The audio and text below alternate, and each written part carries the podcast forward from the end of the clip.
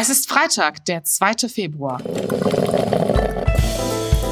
Apokalypse und Filterkaffee. Die frisch gebrühten Schlagzeilen des Tages mit Jasmin Mbarek.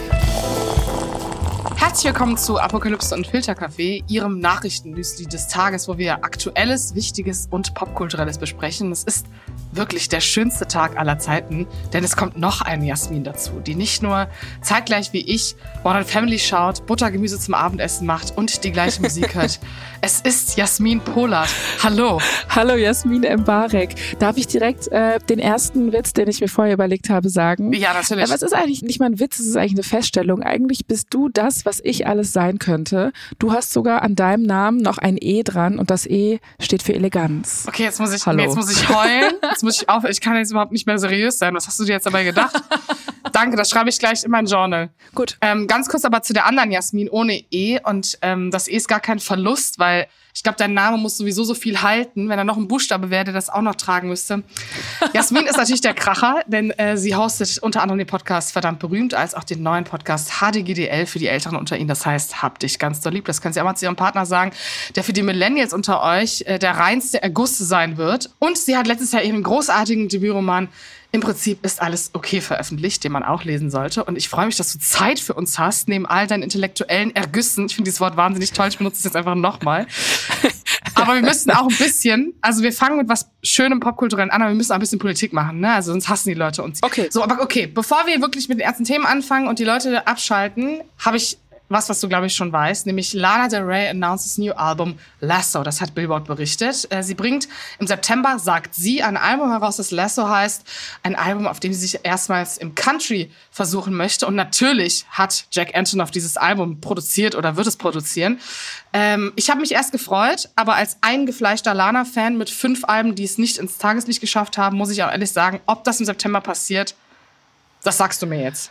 Ich sage, es passiert. Ich meine, Lana wurde ja auch oft äh, übel zugespielt. Ne? Ihr, bei ihr wurde ja ganz viel Musik auch geklaut tatsächlich ja. aus dem Auto und ähm, so released. Deswegen konnte sie äh, diverse Alben nicht releasen. Also ich bin da natürlich extreme Lana-Apologetin. Äh, ich find's geil. Ich habe schon drauf gewartet. Sie hatte jetzt ja auch schon dieses äh, Country Roads Take Me Home veröffentlicht, ja. was jetzt auch nicht so, ne, nicht so der Vibe, auf dem ich so bin normalerweise. Aber ich muss ehrlich sagen, Lana Del Rey schafft es für mich sogar, Country geil zu machen. Deswegen Deswegen, ich freue mich sehr drauf. Es kommt safe im September. Aber ich möchte noch eine kurze Schleife zu Country machen. Ich bin ja ein kleines Country Girl. Ich höre ja so Carrie Underwood und so. Ne? Ich bin ja wirklich ein bisschen Nein. peinlich. Ja. Ehrlich? Ja. Es tut mir richtig leid. Das finde ich total spannend. Kannst du mir da einmal die Faszination für mich einfach geschmacklich mal auf das die Das ist Helene Fischer Warum? auf Englisch. Ah. Das ist einfach Schlag. Das ist wie, wenn ich in Köln irgendwie Lev Marie oder so höre, aber einfach auf Englisch. Das ist einfach ein Pet Peeve. Ich, ich mag es einfach. Das ist ja schon wieder zu viel Denglisch für die Zuhörer. Wir müssen ganz dringend mit was Richtigen weitermachen. Endgültig zu weit gegangen. Biden imposes sanctions on Israeli settlers over West Bank violence. Das berichtet die New York Times. Der US-Präsident hat am Donnerstag finanzielle Sanktionen und Reisebeschränkungen gegen gewalttätige israelische Siedler in der Westbank angekündigt.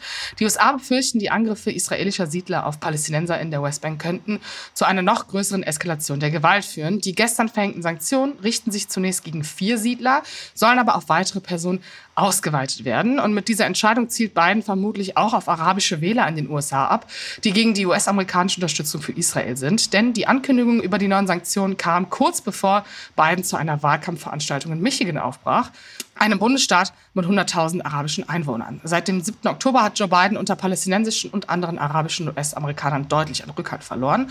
Und realpolitisch gesehen ist die Kritik an den besagten Siedlern jetzt auch nichts Neues und vermutlich auch wichtig in der Bewertung der internationalen Lage. Glaubst du, dahinter steht jetzt nur Bidens Ziel, mehr Wählerschaft zu mobilisieren oder mit Blick darauf, wie viele Wochen vergangen sind und wie verzwickt auch dieser Konflikt ist, da vielleicht einen Schritt in Richtung Verbesserung für palästinensische Seite zu schaffen, ohne gleichzeitig das, was am 7. Oktober passiert ist, zu delegitimieren? Hm, ja, also wahrscheinlich ist es so ein bisschen beides. Also ich kann mir das jetzt nicht so genau äh, aufschlüsseln, also was da genau in seinem Kopf von äh, dem 80-jährigen Biden vorgeht, keine Ahnung. Aber es ist ja schon so, dass es da ja so einen, ein Ausmaß angenommen hat, dass man auch nicht mehr weggucken kann, oder? Also ich meine, er kann das ja eigentlich auch gar nicht mehr so wirklich ignorieren. Ich habe nochmal nachgeguckt, also die äh, Tagesschau hat schon im November von äh, 170 Fällen gesprochen, ja. ähm, wo es Gewalt gab, ähm, seit dem 7. Oktober, ne? also in diesem ja. Zeitraum nur, vom 7. Oktober im November. Das ähm, ist schon extrem. Ja, ich, also ich würde schon sagen, dass das, glaube ich, eine Wahlkampfpolitische Aktion ist, aber Biden sprach auch The Trauma, The Death and Destruction Israel und Gaza an, was ich wahnsinnig wichtig finde, weil das so auszusprechen ist ja relativ äh, selten gewesen in den letzten Jahren und mit Blick darauf, dass das Leid der Palästinenser in der Debatte oft auch relativiert oder vergessen wird, ja auch eigentlich ein wichtiger Schritt für uns alle, um weiter darüber zu sprechen, wenn sogar die USA dazu bereit sind, das anzusprechen und ja. die Siedlungspolitik, die ja kritisiert wird, auch ins Visier zu nehmen, oder? Aber glaubst du denn, dass dann, also so Sachen wie so Sanktionen, ne, Reisesanktionen und so weiter, also dass das was bringt? Nee, ich glaube, das ist eher gerade einfach ein internationales Signal in der Debatte, dass sozusagen es möglich ist, anders zu debattieren. Und gerade von den USA, die ja wahnsinnig pro-israelisch gehandelt haben in den letzten Jahren und Jahrzehnten, ist ja total egal, ob das gerade um die Wählerschaft geht, aber prinzipiell, dass die das über Biden als Spokesperson nach außen kommunizieren, das ist schon eine wahnsinnige Bewegung, die, glaube ich, vor fünf Jahren viel undenkbarer gewesen wäre in dieser Debatte als jetzt. Die Schlagzeile des Tages. Orban gibt Blockade auf. EU beschließt neue Ukraine-Hilfen. Das berichtet die Süddeutsche Zeitung. Mehrere Wochen lang hatte der ungarische Ministerpräsident Viktor Orban ein Paket der EU mit Finanzhilfen für die Ukraine in Höhe von 50 Milliarden Euro blockiert. Doch gestern hat Orban bei einem EU-Sondergipfel in Brüssel sein Veto gegen das Hilfspaket zurückgezogen.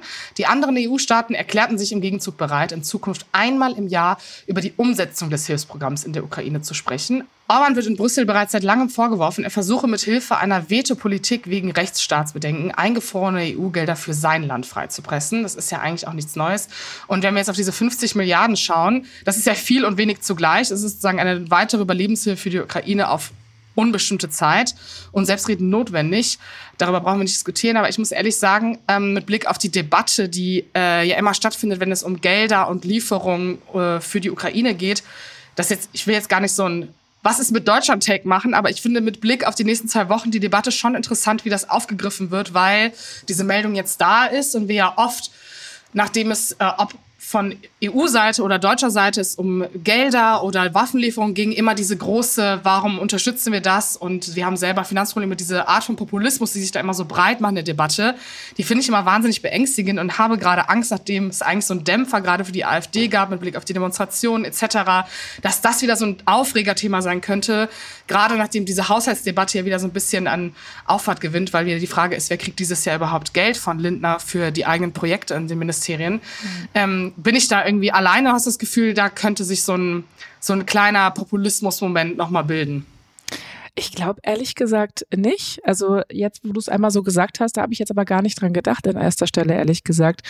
Ich fand ehrlich gesagt diesen Vorgang erstmal sehr bemerkenswert, dass Orban da irgendwie wochenlang äh, hat er jetzt blockiert und dann so war, gut, dann nehme ich mein Veto wieder zurück. Allerdings muss man ja auch dazu sagen, auch mit wirklich äh, massivem Druck und auch Androhungen. Ne? Also die haben ja auch gesagt, so, ey, wenn du da jetzt nicht dich mal ein bisschen bewegst, äh, dann könnten wir auch vielleicht diskutieren, EU-Gelder für Ungarn einfach äh, nicht mehr fließen zu lassen. Ähm, ob das jetzt bei uns quasi für weiteren Aufwind, für populistische Debatten sorgt, weiß ich ehrlich gesagt gar nicht. Ich habe das Gefühl, die Leute sind irgendwie so mit ganz anderen Sachen gerade beschäftigt, eben unter anderem mit AfD und so weiter und so fort. Aber wo du gerade nochmal Orban angesprochen hast, es wird ja eh mit Spannung erwartet, ob er jetzt so einen Kurswechsel vollzieht, ne? Also ähm, und auch in anderen Bereichen auf seine Blockadepolitik verzichtet. Ungarn verhindert beispielsweise auch seit Monaten die Auszahlung von EU-Mitteln für Waffenhilfen für die Ukraine und könnte auch die geplanten Beitrittsverhandlungen mit der Ukraine an vielen Stellen aufhalten, weil ja immer noch das Einstimmigkeitsprinzip in der schönen EU herrscht. Da könnte man natürlich auch darüber debattieren, wie gut oder schlecht das ist. Aber ähm, die Deutungshoheit liegt ja nicht unbedingt nur bei denen, die moralisch dann recht haben, befürchte ich. Ne? Äh, genau, würde ich auch so sagen. Gucken mal, wer da spricht. EU-Lieferkettengesetz droht an Deutschland zu scheitern. SPD fordert FDP zu Ja auf. Das berichtet die Welt. Die EU plant sehr lange per se, aber jetzt ein neues Lieferkettengesetz.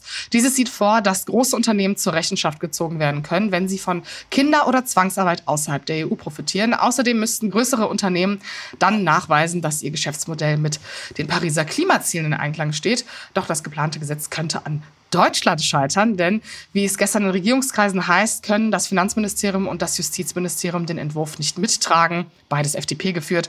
Deutschland werde sich deshalb bei der Abstimmung enthalten, was im Ergebnis wie eine Nein-Stimme wirke. Damit ist unsicher, ob unter den EU-Staaten überhaupt noch eine Mehrheit für den Gesetzentwurf besteht. Johannes Vogel, stellvertretender Bundesvorsitzender der FDP, verteidigte die Haltung seiner Partei. Kein Unternehmen braucht derzeit neue bürokratische Belastung von Ursula von der Leyen, erklärte er in Berlin.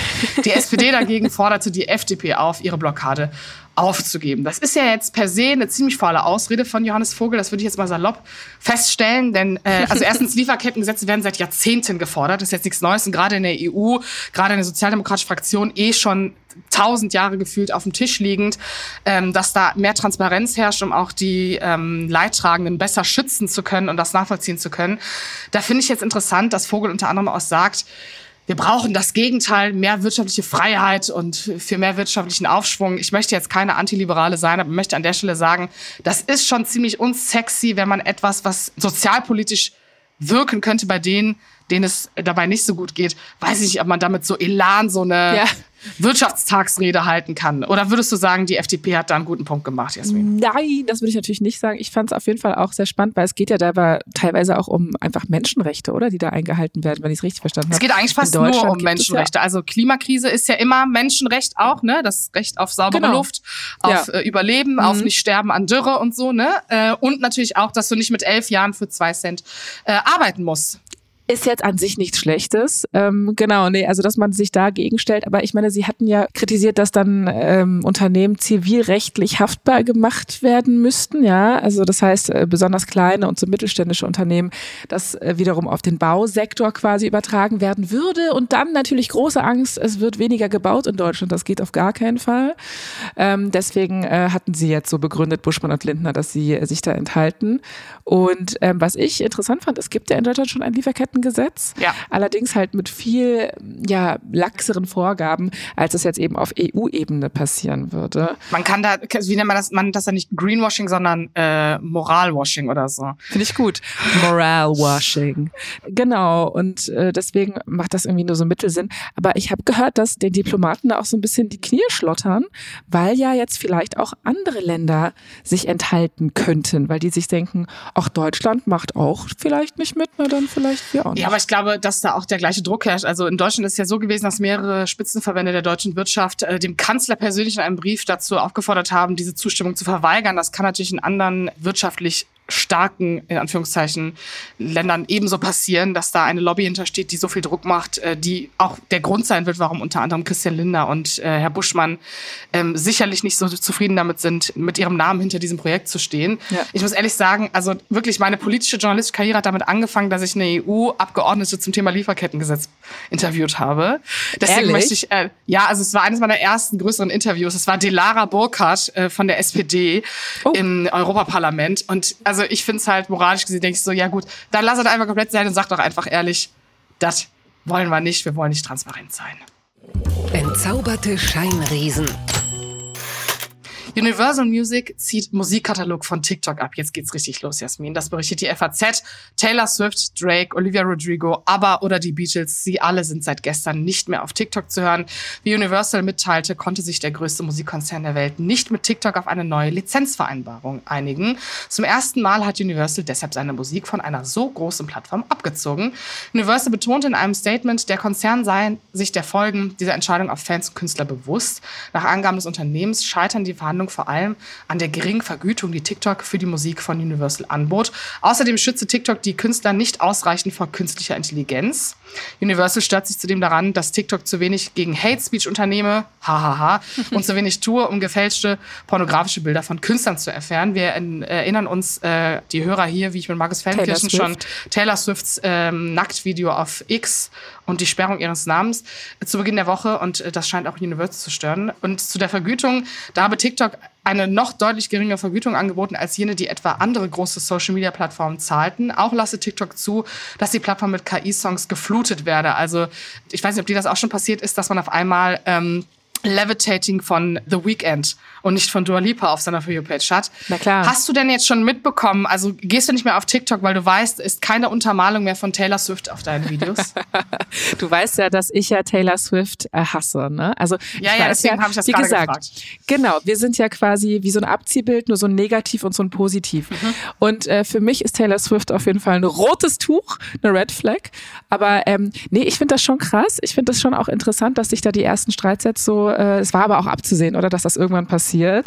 Also, dass irgendwann mal Universal sagt, so Leute, jetzt Findest reicht's du? mir. Ja, ich glaube, das war sehr, also ich meine, gerade eben diese KI-Nummern, da habe ich nämlich wirklich auch schon gedacht, okay, das ist eigentlich krass. Ich höre irgendwie zum Beispiel in letzter Zeit habe ich mal gehört, ähm, Angela Merkel singt irgendwie Levitating oh, eben ja. von Dua Lipa ja. oder sowas. Ja. Und ähm, mich persönlich trifft es jetzt nicht so stark, wenn ich jetzt Harry Styles nicht mehr höre. Ich glaube, ähm, TikTok und TikTok. Er ist gestern 30 geworden, by the way. Happy äh, Birthday. Happy Birthday. Ne? Ähm, nee, es trifft mich jetzt nicht so sehr. Und ich glaube, dass TikTok-UserInnen auch wirklich sehr, sehr kreativ sind. Also am Ende singen die das selber ein. Ist das eigentlich verboten? Das ist das halt, das ist eine Grauzone. Also da kommen wir wieder zu, ah. ne, äh, dem Schutz der Kunst anderer Menschen. Das wird ja auch teilweise einfach gepitcht von anderen hochgeladen als Song und ja. dann laden die Künstler selber gepitcht hoch, damit es at least ihr eigener Stream ist und sie daran Geld Geld verdienen. Aber ich würde dir wahnsinnig widersprechen. Ich glaube, das ist gar kein cleverer Move von Universal, weil ähm, das Monopol, das TikTok auf diesen, also auf Social Media hat, äh, an vielen Stellen und die Größe, die es hat, ich verstehe den Gedanken dahinter, ich verstehe die Vergütung und diese Lizenzen, aber ich glaube, dass TikTok das gar nicht nötig hat. Also es wird gar nicht jetzt der Fall von TikTok sein, sondern ich glaube, der Rattenschwanz, der dahinter ist, der betrifft auch sowas wie Spotify. Also mhm. ähm, die ja oft durch virale Songs und verlinkte Playlists und so verlinkte Gadgets in der App neue Leute gewinnen oder halt das explizite Song dann direkt dort gestreamt wird, weil Leute wissen, sie können es da hören. Dass ich erst das Gefühl habe, okay, so das Monopol äh, Western Europe und alle Plattformen, ja. die sozusagen ähm, westlich geprägt sind, die sind dem Ganzen einfach unterlegen und vielleicht in Zahlen TikTok TikTok hat 2022 rund 220 Millionen Dollar an die Musikindustrie ausgezahlt. War etwas mehr als YouTube Shorts, die hatten 126 Millionen Dollar, aber weniger als Peloton, das waren 267 Millionen Dollar. Ist jetzt in der Gesamtsumme ja nicht wenig Geld. Und ich glaube, das Exempel, was Universal da statuiert, das kann vielleicht kurz funktionieren, aber am Ende sind erstens eh die Musiker die Leidtragenden. Und wie gesagt, TikTok wird einen anderen Weg finden, befürchte ich. Ich weiß jetzt nicht, das ob wir alle unsere App löschen, äh, weil wir nicht niemals. mehr den echten. Übrigens, Dua Lipa ist noch da, ne? Möchte ich nur kurz sagen. Die, der Musikkatalog, der gehört nicht dazu. Das ist good for me. Ah, das ist ja schön. Das ist sehr gut für dich. Nee, äh, das glaube ich definitiv auch. Also äh, TikTok äh, couldn't care less, glaube ich, ob Universal da jetzt seine KünstlerInnen hat oder nicht. Und ich habe auch genau in dem Moment habe ich gedacht, oh, wie es denn der Taylor Swift wohl damit geht, dass sie jetzt nicht mehr stattfindet auf TikTok, weil die Videos werden ja auch wirklich alle konsequent gelöscht. Na, also da so muss ich da muss die ich intervenieren. Da, aber die Musik ist weg. Nee, aber da muss ich kurz intervenieren. Äh, Gerade also ähm, Stichwort Lizenzen und Urheberrecht. Also dieses Movement, dass Künstler, deren Musik selber gehört, sie entscheiden, was es da auf der Plattform gibt und was, wie viel Geld sie bekommen. Also das ist ja schon das hat ja was mit Taylors äh, Einfluss zu tun am Ende des Tages. Ne? Also ich glaube, ja. dass es eher in die Richtung geht. Äh, ich würde noch die krassere Prognose machen. Ich glaube, Musik kaufen auf iTunes und sich irgendwie von Vinyl oder CD ziehen, wird wieder viel mehr in werden, weil Leute sich von diesen Plattformen zurückziehen. Also dass sozusagen dieser Wert der Musik und das Kaufen von Musik gerade durch jemanden wie Taylor Swift wieder wahnsinnig etabliert wird und dieses, dieser ähm, moralische Sinn dafür, vergüte ich jetzt gerade einen Künstler, das Phänomen Ray, Megan Thee Stallion, das sind alles unabhängige Künstler, die nicht bei diesen Major Labels sind. Ähm, da ist ja der, der Support auch auf TikTok immer wahnsinnig groß gewesen, auch für Taylor und ihren Musikkatalog. Deswegen glaube ich eher, dass es anders wird. Also, äh, dass TikTok einfach seinen eigenen Scheiß macht, aber die Musikindustrie sich fragen muss, wie sie sich mit solchen Plattformen Streaming-Plattformen, Social-Media-Plattformen, wie sie sich da weiter verhalten will, um genug Geld selbst zu generieren und äh, nicht mehr Künstler auch vielleicht in die Unabhängigkeit zu treiben.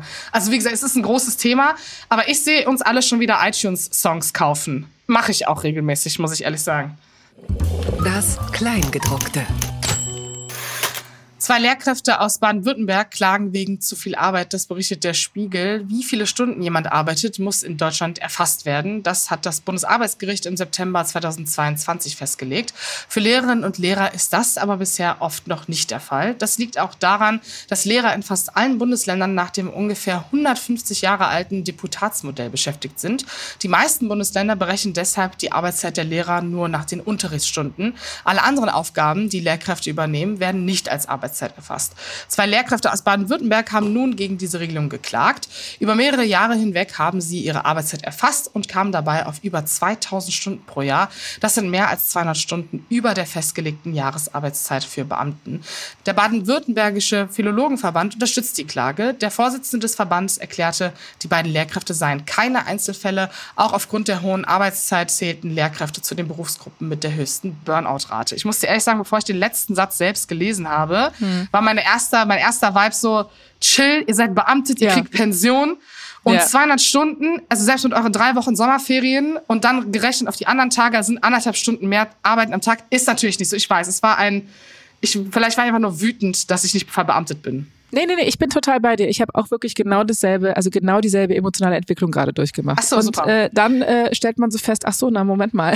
das ist ja. vielleicht wirklich ein bisschen anstrengend. Ja. Und vor allem jedes Mal, wenn ich irgendeine Dokumentation über äh, Lehrerinnenalltag gucke, ja, auf YouTube, was ich öfter mal mache, da mache ich auch immer drei Kreuze und bin so, ah, ist schon anstrengend, glaube ich. Ja, also ich um das mal kurz zu skizzieren. Lehrer haben ja sozusagen, also die Unterrichtsvorbereitung, die verpflichtend ist, die du ja nicht in ja. der Stunde machst, sondern davor. Ja. Du hast pädagogische Ziele, du hast zu große Klassen, du mhm. hast das Corona-Defizit, also alles, was Lehrer gerade jetzt auch noch durchmachen, äh, ist eine wahnsinnige Belastung. Und ähm, das heißt, es ist natürlich sehr berechtigt und es bleibt, glaube ich, zu hoffen, dass die beiden mit dieser Klage irgendwie etwas erreichen können, symbolisch, sodass man prinzipiell darüber sprechen kann, ob man dieses Deputatsmodell mhm. äh, aufheben kann. Ist auch einfach sehr deutsch, dass ein 150 Jahre altes Modell hier noch den Weg weiß. Und man kann an der Stelle, glaube ich, nur sagen, Solidarität für alle Lehrer und gerade auch die, die nicht verbeamtet sind. Ne? Das, also das müssen wir auch der Transparenz halber sagen. Nicht alle Lehrer sind ja verbeamtet und ja. werden nach diesem Modell bezahlt und berechnet. Das heißt, das sind auch noch Menschen, die haben nicht die Privilegien eines Beamtendaseins und sind noch mit 200 Überstunden vielleicht im Schnitt ja. gefickt. Entschuldigen Sie diesen Ausdruck in dieser sehr seriösen Sendung. Ähm, da sind mit dir die Pferde durchgegangen. Da sind mit mir die Pferde durchgegangen, äh, weil ich so viel Emotionen hatte und mich eigentlich so schäme, dass ich jetzt gerade Lehrern ihre drei Wochen Sommerferien so richtig, deswegen das möchte ich bei allen Lehrern nochmal entschuldigen. Aber Jasmin, aber Jasmin, das ist doch auch ein Bild, was sich einfach in der Schule gebildet hat. Ich glaube, in der Schule, auf dem Schulhof dachte man sich so, oh, die haben jetzt auch drei Wochen Ferien. Man hat einfach, und ja. seitdem hat sich das auch nicht mehr geändert. Also, also mein nicht, Bild dass sie so Lehrpläne machen müssten oder ja, irgendwas zu tun haben. Ähm, ne? Oder keine Ahnung. Vielleicht müssen sie ja mal ihre Steuererklärung machen. Dafür hätte ich mich auch keinen Nerv, wenn ich eine Doppelstunde Mathe unterrichtet hätte in der siebten Klasse. Aber na gut. Geht gar nicht. Das hat mich überrascht. Warum Zehntausende Brasilianer plötzlich einen italienischen Pass haben wollen, darüber berichtet das Redaktionsnetzwerk Deutschland. Vor zwei Jahren hat das italienische Verfassungsgericht die Einbürgerung von italienischstämmigen Ausländern deutlich erleichtert. Seitdem reicht ein relativ weiter Verwandtheitsgrad aus, um einen italienischen Pass beantragen zu können. Mit dieser Regelung wollte das Gericht wohl auch der niedrigen Geburtenrate in Italien etwas entgegensetzen. Doch seitdem beantragen vor allem die südamerikanischen Nachkommen von italienischen Auswanderern zu Tausenden einen italienischen Pass. Die meisten von ihnen wollen aber vermutlich nicht in Italien leben, sondern damit in der EU frei reisen können. Die italienischen Kommunen sind von diesem Ansturm allerdings überfordert. Der Präsident des Appellationsgerichts in Venedig gab an, die Einbürgerungsgesuche machten mittlerweile fast zwei Drittel aller Fälle aus, die das Gericht bearbeitet. Dazu kommt, dass die neuen Italiener ebenso wie ihre ganzen Familienmitglieder auch bei den Einwohnerämtern registriert werden müssen. Der Bürgermeister einer kleinen Gemeinde in Venetien erklärte, er müsste das Gemeindehaus für alle anderen Bürger sechs Monate lang schließen, um alle neuen Eingebürgerten in der Gemeinde zu registrieren. Ich würde sagen, das hat ja was damit zu tun, dass sie sozusagen gute Migranten haben wollten. Ne? Also wir reden ja von Italien, dem Land, in dem die meisten Boote aus, der, aus den Maghreb-Staaten ankommen. Das war sozusagen eine Gegenoffensive und äh, man wollte anders rassistisch sein und kriegt sofort Karma-Retourkutsche an dieser Stelle, weil es äh, rein theoretisch würde es um rund 13.000 Personen gehen, aber mit Familiennachzug dann bei 150.000. Und aus deutscher Sicht würde ich jetzt sagen, 150.000 Gut, könnte man auch anders meckern. Wie viele waren es denn vorher? Wenn das zwei Drittel der Fälle ausmacht, kann man natürlich Italiens komplette Asyl- und Einwanderungspolitik äh, komplett umkrempeln an dieser Stelle. Aber äh, würdest du auch sagen, sie sind jetzt reversed Rassisten? Also sie sind, sie sind einfach anders rassistisch und äh, kriegen dafür jetzt einfach die Quittung? Würde ich schon sagen, ja. Und ich finde es einfach ein krasses Bild, wenn man sich vorstellt, wie die da wirklich unter diesem Ansturm quasi in diesen Papieren, auch in diesen Anträgen wahrscheinlich so halb ersticken. Und äh, muss natürlich unweigerlich sofort an Deutschland und seine Amtsstrukturen denken, sozusagen. Ja, würde ich mal sagen, äh, Karma is a bitch und da sind wir wieder bei Taylor Swift. Bevor wir zum nächsten Thema kommen, habe ich hier gerade ganz frisch ein Zitat. Das möchte ich nur kurz einwerfen. Als ähm, ich kann mir gut vorstellen, dass du Britney Spears kennst, vielleicht auch magst. Gestern Abend hat Justin Timberlake nämlich vor seinem Konzert in New York äh, etwas gesagt. Und zwar, I'd like to take this opportunity to apologize to absolutely fucking nobody. Ich würde gerne diese Möglichkeit nutzen, um mich bei absolut niemandem zu entschuldigen. Das ist äh, ja ein gegen Britney Spears gerichteter Moment, nachdem es wahnsinnig viel Hate gab durch ihre Autobiografie gegen Justin Timberlake und sein Vergehen äh, in der Vergangenheit. Was sagen wir? Ganz kurze Einordnung unserer Popkulturreporterin Jasmin Pollard an der anderen Leitung. Ich sage, Justin Timberlake ist für mich gecancelt, der ist ein Schwein. Der ist ein Schwein. Jetzt habe ich wirklich die Nase gestrichen voll. Ich meine es auch ernst. Ich glaube, seine Ehe kriselt jetzt auch. Ich bin auch nicht schadenfreudig oder so. Aber der hat einfach so wirklich der ist gar nicht gut damit umgegangen. Die Dinge, die Britney Spears in ihrer Autobiografie da irgendwie vom Stapel gelassen hat, was sie da berichtet hat, waren auch wirklich nicht schön. Und er ist da einfach mal so gar nicht drauf eingegangen. Also von daher vielen Dank für gar nichts, Justin Timberlake. Morgen vielleicht schon der Skandal des Tages. Italienischer Pizzabäcker legt Ananasscheiben auf eine Pizza und entfacht einen Kleinkrieg. Das berichtet die kleine Zeitung. Und ähm, das Thema hast du mir mitgebracht, ja. weil seit ein paar Wochen bietet ein neapolitanischer Pizzabäcker eine Pizza mit Ananas an. In Italien ist die Aufregung seitdem groß. Einer der bekanntesten Pizzabäcker hat ein Video auf Instagram veröffentlicht, in dem er genussvoll ein Stück der neuen Pizza isst. Das war offensichtlich viel zu viel für einige Pizzapuristen. Lieber tot als Ananas auf der Pizza, kommentierte jemand. Wie sollen wir uns denn jetzt noch über die Amerikaner aufregen, fragte ein anderer User. Der Pizzabäcker Gino Sabio äh, mit dem gewagten Geschmack meint dagegen, die Ananas würde zu Unrecht dämonisiert. Auch in der Vergangenheit habe sich die Kunst des Pizzabackens immer weiterentwickelt. Sein Geheimnis für eine gelungene Pizza mit Ananas, keine Tomatensauce und hochwertigen Käse verwenden. Erstmal, bevor wir darüber reden, bist du Team Ananas oder Team vernünftiger Mensch? Ich bin vernünftiger Mensch, das ist völlig klar. Gut. Ich habe dir diese News auch nur mitgebracht, ehrlich gesagt, weil ich es einfach schön finde, dass anhand wirklich in dieser schlimmen Weltlage, der wir sind, einfach immer noch so eine, so eine emotionale Reaktion auf Ananas auf der Pizza ist. Das ist für mich so ein Stück äh, Wholesomeness. Und äh, ich finde es auch ehrlich gesagt immer total spannend zu sehen. Da sind wir auch wieder bei TikTok. Da gibt es auf meiner For You-Page auch super oft äh, Videos von, ich sag jetzt mal, ItalienerInnen, die sich wahnsinnig aufregen darüber, wie Menschen, äh, wann Menschen ihren Cappuccino trinken, wie mm. Menschen ihre Nudeln essen, ob sie Salz oder nicht. Mich turnt das ja mega ab. Ne? Also ja, ich wünsche, ich hätte so ein Leben. Ich wünsche, ich könnte so eine Person sein, die so viel nicht zu tun hat, dass sich darüber aufregt, was Menschen Espresso nennen. Also auch so wie Franzosen halt Kaffee und so trinken, darüber regen sich auch wahnsinnig viele Italiener auf, auf TikTok ja, und Instagram ich mein, wieder auf. Ich, ich verstehe schon auch, dass das so ein gewisser kultureller Moment ist und so eine Tradition und sowas, was denen wichtig ist und so alles schön und gut. Aber ich finde immer, so wenn man so Leuten äh, was sagt, wie man essen soll, da, da bin ich kein Fan von. Deswegen bin ich auf der Seite dieses Pizzabäckers, ähm, der gesagt hat, so, es werden jetzt hier mal Regeln gebrochen. Ich habe auch einen äh, Beitrag vom Weltspiegel dazu gesehen, wo ein Passant wirklich sagte, das ist eine Provokation. Ist das aber also die sind wirklich richtig wütend. Aber ist das dann schon gastronomischer Rassismus? Inwiefern? Na, wir sind ja schon rassistisch gegenüber der Ananas. Also wir wollen die Ananas nicht haben, wir wollen sie nicht nein, in unserer nein, Pizza, nein, wir wollen sie nicht in unserem Land. das ist schon schwierig. Nein, nein. Also die Ananas kann ja schon gerne existieren, aber halt in ihrer Dose. Die darf nicht, nicht dabei sein bei der Party, aber sie darf draußen stehen. Das ist in Ordnung. Gut, ich habe gerade gemerkt, das ist schon sehr rassistisch. Ja, wir sind in dem Sinne gastronomisch rassistisch. Vielleicht sind die Menschen auch einfach diverser, die Ananas auf ihre äh, Pizza packen. Kann alles sein. Ich bin auf jeden Fall gegen Ananas auf der Pizza, aber für den Pizzabäcker, der die gastronomischen Regeln in Italien mal so ein bisschen aufweicht. Zwick mich bitte mal. Yoga mit Hundewelpen in Stuttgart vorerst verboten. Das berichtet der SWR.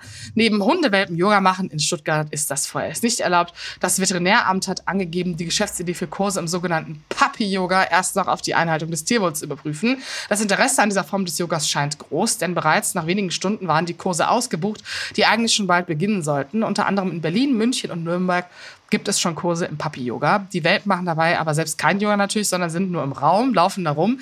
Außerdem ist am Ende der Stunde noch Zeit, um mit denen zu spielen und die zu kuscheln, wenn diese drauf Lust haben. Eigene Hunde dürfen zum Papi-Yoga nicht mitgebracht werden. Auch wer eine Erkältung hat, darf nicht kommen, um die Tiere nicht anzustecken. Das kann man ja super testen mittlerweile. Die Welpen kommen außerdem immer mehr immer mit ihrer Mutter und ihrem Züchter in den Kurs. Jetzt äh, bin ich mal, also ich hasse keine Tiere, ich mag die wirklich gerne. ähm, das ist so eine, Do Deutschland vermisst sich einfach selbst das Leben an vielen Stellen. Mhm. Ich sehe auf meinen, also in meinen sozialen Kanälen immer wieder Hunde, die irgendwo sind. Kleine Welpen, Katzen, die werden gestreichelt, die werden gefüttert. Und also ich möchte denen ja nichts Böses und ich weiß nicht, warum dieses Land einfach per se so eine Spaßbremse ist. Und ich möchte an der Stelle sagen, wenn da kein Hund zu Schaden kommt, warum denn nicht? Da kann auch immer, von mir aus können da auch zwei Züchter. Ich zahle auch 10 Euro mehr die Yogastunde. Ja. Wenn da irgendjemand von Peter oder so sitzt und guckt, dass es dem kleinen Welpen gut geht, während ich da meinen Downward Facing Dog mache. Du, ähm, das weiß ich ehrlich gesagt auch nicht. Ich finde es natürlich ja schon grundsätzlich gut, dass da einmal kurz geguckt wird, ob das für die Hunde auch cool ist, dass, dass sie da nicht so gegen ihren Willen irgendwie in irgendwelchen komischen ätherischen Ölen getränkt äh, Yoga-Studios äh, rumsitzen. Äh, Wohin denkst du schon wieder, ne? Naja, also ich sag's ja nur. Aber ähm, ich fand's auf jeden Fall geil bei der Aufzählung der Städte, weil ich dachte so, ja, ähm, wo ist Berlin? Berlin ist dabei. Natürlich macht Berlin sowas. Natürlich. Gehst du mit mir morgen? Enttäuscht. Möchtest du mit mir morgen gehen, Jasmin? Jasmin, ich Jasmin, geh zum Papi-Yoga. Ich würde mit dir alles machen. Also ich würde mit dir auch zum Papi-Yoga. Hm? Ich habe aber Angst vor Hunden. Okay, ja gut. Dann gehe ich morgens äh, zum Papi-Yoga. Ich werde dir dann berichten, ähm, wie es war. Und ich danke dir aber, dass du diesen wilden Ritt heute mit mir gemacht hast. Und wir haben wirklich, wir haben wirklich die Politik wir haben wirklich über das Wichtige gesprochen, nämlich über äh, TikTok, äh, TikTok und Yoga. Und ich hoffe, es hat dir gefallen. Und ich wünsche dir an dieser Stelle einfach einen wahnsinnig gesegneten Tag, Jasmin. Ich wünsche dir auch einen gesegneten Freitag, Jasmin. Ähm, es ist immer schön, mit dir zu sprechen. Und ich finde, also wir haben, über was haben wir eigentlich nicht gesprochen? Wir haben über alles gesprochen. Oh, über Markus Söder. Und das habe ich dir wirklich erspart. Das hast du Darf mir erspart? Ja. Genau wie ähm, das Leben dir zum Beispiel die späten 90er und frühen Nullerjahre erspart hat, äh, zumindest als Teenie-Zeit. Aber ich bin noch 99 geboren, deswegen bin ich nicht uncool. Als Teenie. Nein, eben. HDGDL. Ich dich auch. Tschö. Tschüss. Apokalypse und Filterkaffee ist eine Studio Womans Produktion mit freundlicher Unterstützung der Florida Entertainment. Redaktion Lena Schulze-Franking. Executive Producer Tobias Baukage. Produktion Hanna Marahiel. Ton und Schnitt Niki Franking. Neue Episoden gibt es täglich. Überall, wo es Podcasts gibt.